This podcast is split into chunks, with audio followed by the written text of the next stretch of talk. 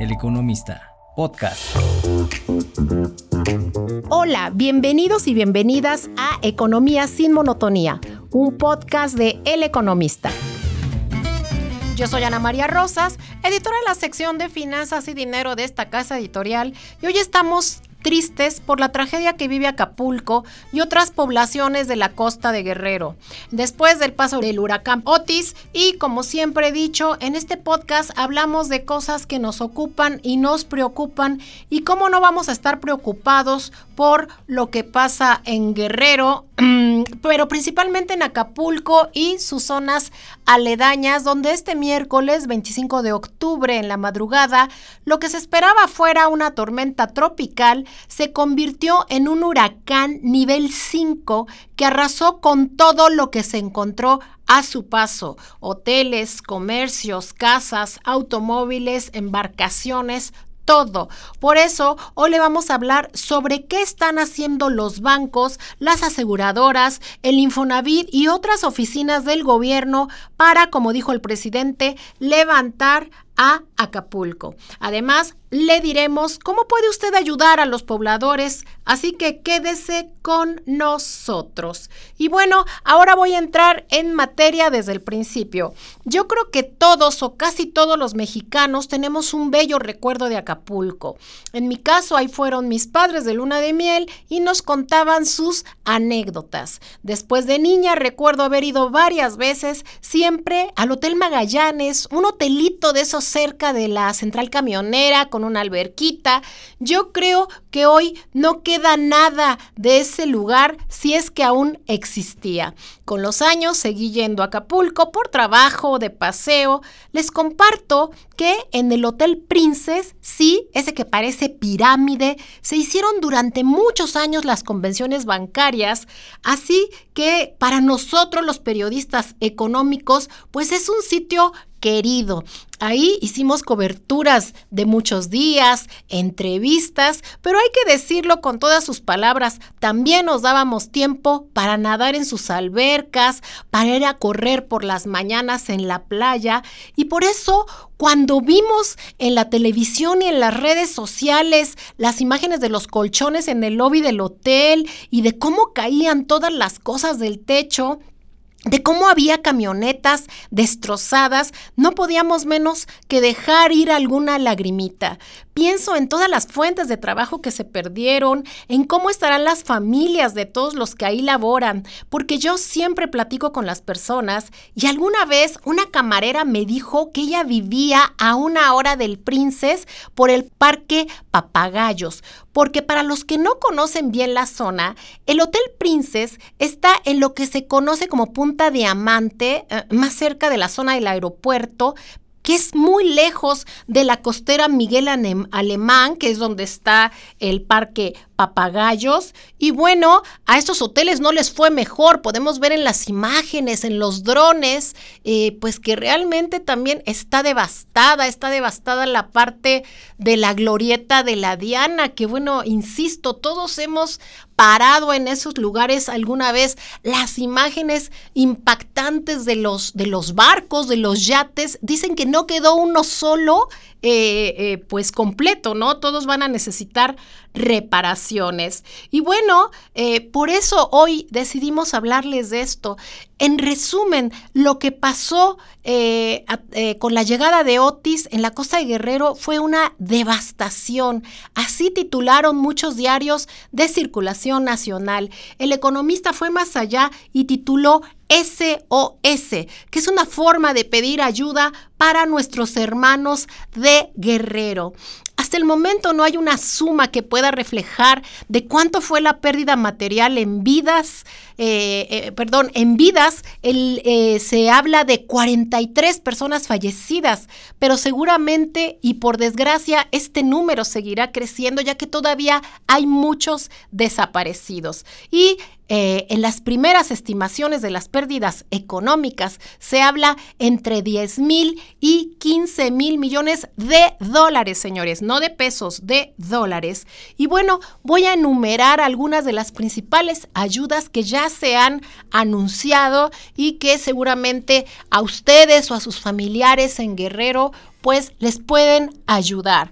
El subsecretario de Hacienda, Gabriel Llorio, dijo en sus redes sociales que los bancos y las OFOMES, que son las sociedades financieras de objeto múltiple, podrán diferir pagos de sus de sus acreditados, perdón, hasta por seis meses y mantener los saldos sin intereses en los créditos hipotecarios, automotrices, personales, de nómina, tarjetas de crédito, microcréditos y comerciales, evitando así los reportes en el buró de crédito o que sean considerados como cartera vencida, esto en el caso pues de los bancos, pues para que no les afecte en sus números.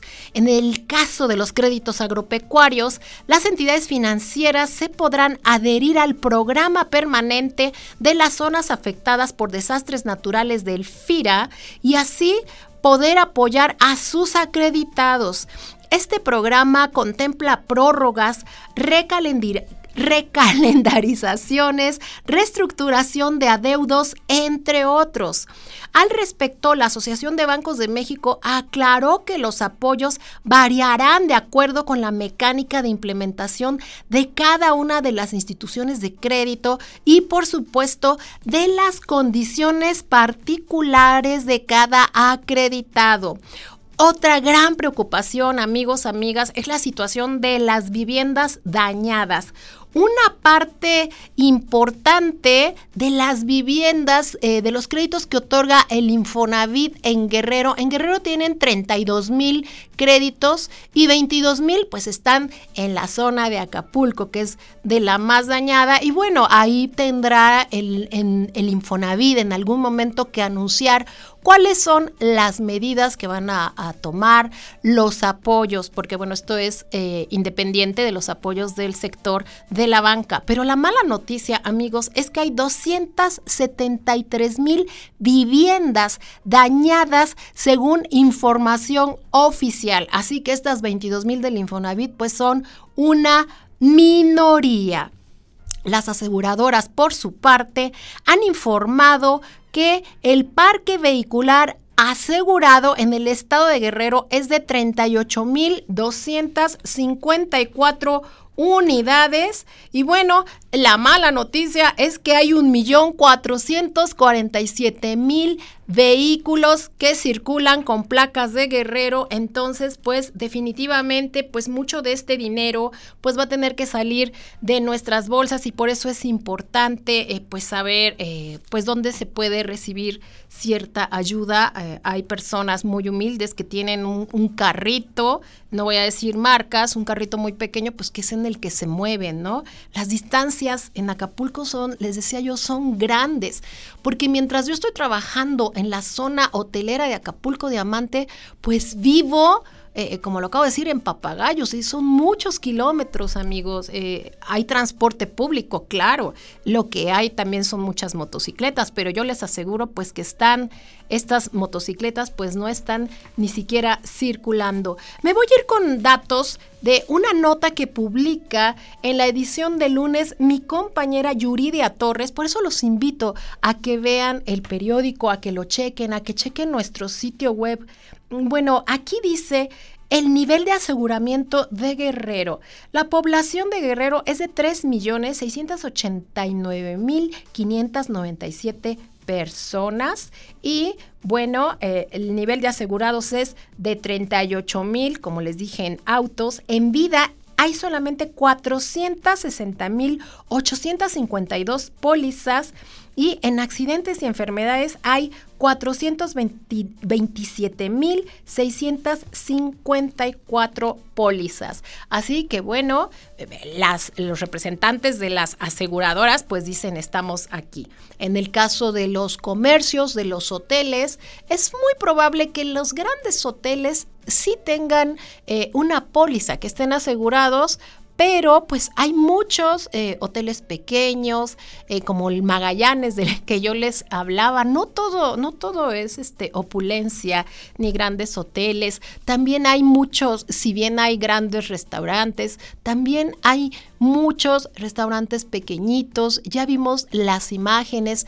Yo hace un año acudí a unos 15 años de, una amistad de la hija de una, de una gran amiga y fueron en un lugar que se llama La Unión, que está junto al Hotel Cristal. Nos llegaron las imágenes y son desgarradoras, o sea, ya no existe este, este localito que la verdad hacía una, los arreglaban maravilloso. Y todos esos, esas palapas donde, ve, donde veíamos que vendían, pues ya saben, todo lo que se vende en Guerrero, todo el pescado, todo eso desapareció y ellos van a necesitar esta ayuda. Por eso están también, eh, se está recibiendo ayuda a nivel internacional, a nivel nacional. Los invitamos a que entren a las páginas de los bancos. Banorte está recibiendo, Santander, BBVA, hay cuentas, en la cuenta de la Cruz Roja, como siempre.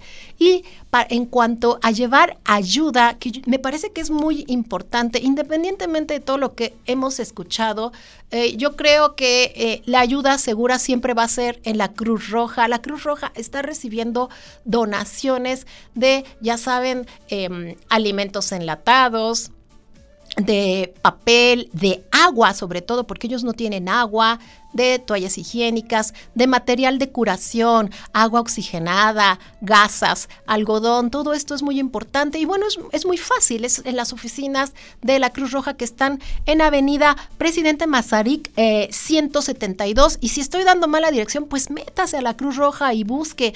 También en la en las instalaciones de la Universidad Nacional Autónoma de México, en el caso de la Ciudad de México, en, en, la, en el Estadio Ciudad Universitaria, en la Puerta 18, estaban recibiendo donativos. Y digo estaban porque al parecer este martes van a dejar de recibir donativos, pero ingrese a la página de la UNAM y ahí pueden, eh, puede saber en dónde. Y hay muchos otros sitios en donde usted puede realizar donaciones, generalmente en el zócalo de la ciudad también insisto, en el caso de la Ciudad de México, pero si usted vive en otras entidades, siempre va a haber manera de poder enviar esta ayuda, ya sea material o ayuda económica, en estas cuentas que usted puede encontrar incluso en las páginas del economista. Por eso lo invitamos, por favor, a que revise la información. También hay un programa que se está anunciando hoy, que es el programa de billetes. Esto consiste en que el ejército eh, eh, y, en, colaboración con eh, el Banco del Bienestar van a llevar pues cajeros automáticos, este, portátiles, por así decirlo, y van a llevar eh, pues liquidez, porque pues no hay liquidez, pero pues yo digo pues ni hay nada que comprar, entonces yo creo que esto será en unos días cuando, cuando, cuando se utilicen. Pero bueno, los invitamos como siempre a revisar eh, toda esta información en las páginas del economista, suscríbase al, al economista, es una, yo creo que es una gran decisión para revisar toda esta información y lo invitamos a que cheque todos, toda la oferta de podcast de El Economista en las plataformas que ya conoce, que es Amazon, Spotify y en el sitio web del Economista. Yo soy Ana María Rosas, hasta la próxima. El Economista, podcast.